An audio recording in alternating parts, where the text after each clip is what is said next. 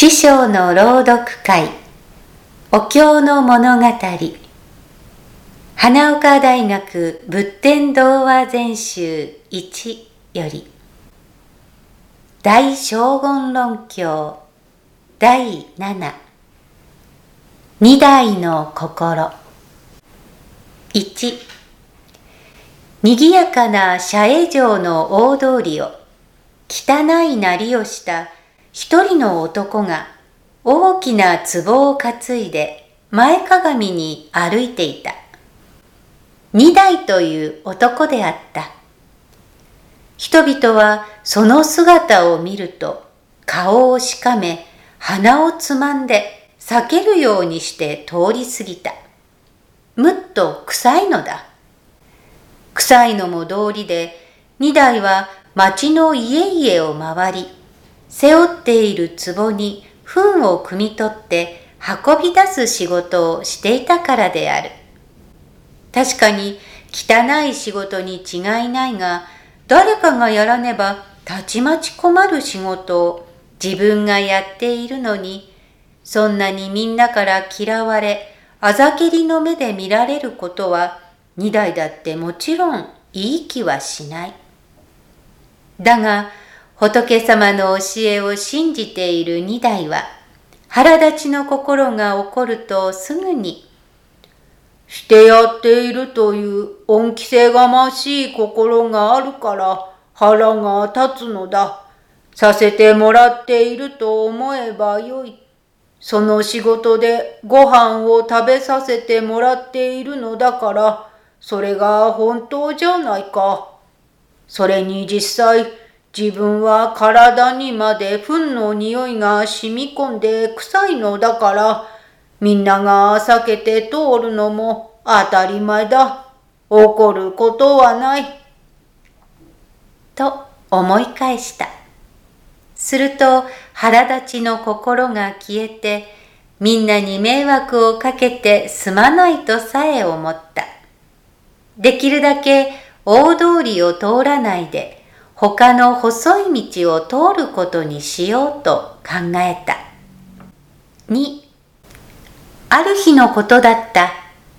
細い道にそれて、その道をとっとと歩いていた二台は、何気なく顔を上げて、向こうを眺め、息が止まるほど驚いた。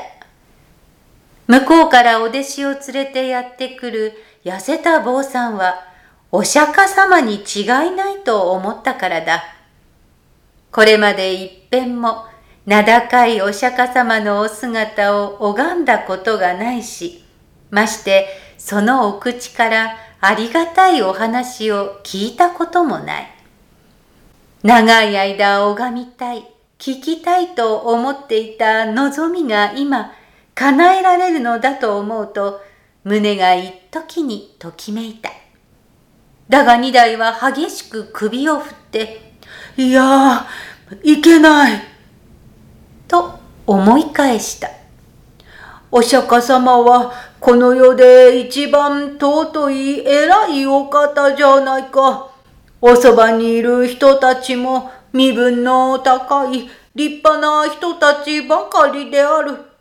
いくら身分のことなどお考えにならないからといって、糞を汲み取る仕事をして、みんなに嫌がられるほど汚れている自分が近づいていくなど、そんなもったいないことは自分にはとてもできない。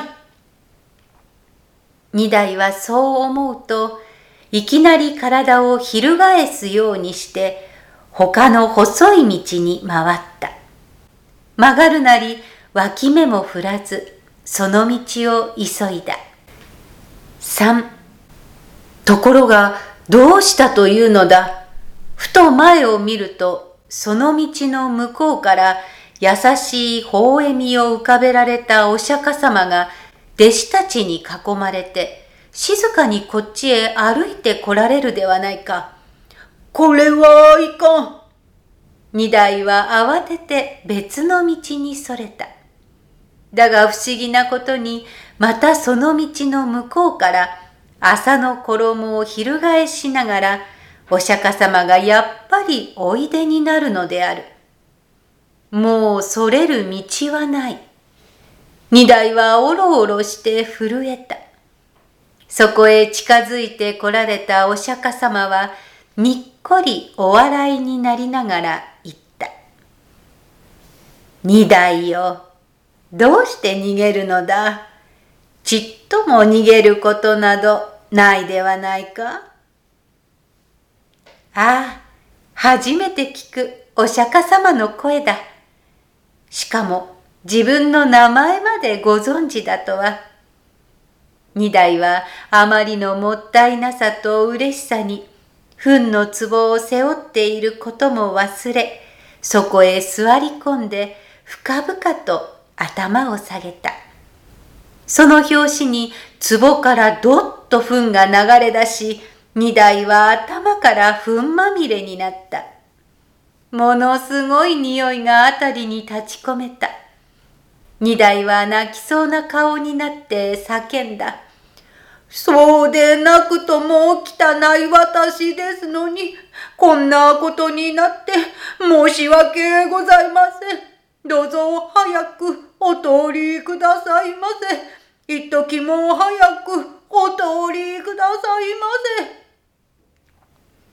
せ。だがお釈迦様はお顔をしかめるどころか一層ニコニコして言った。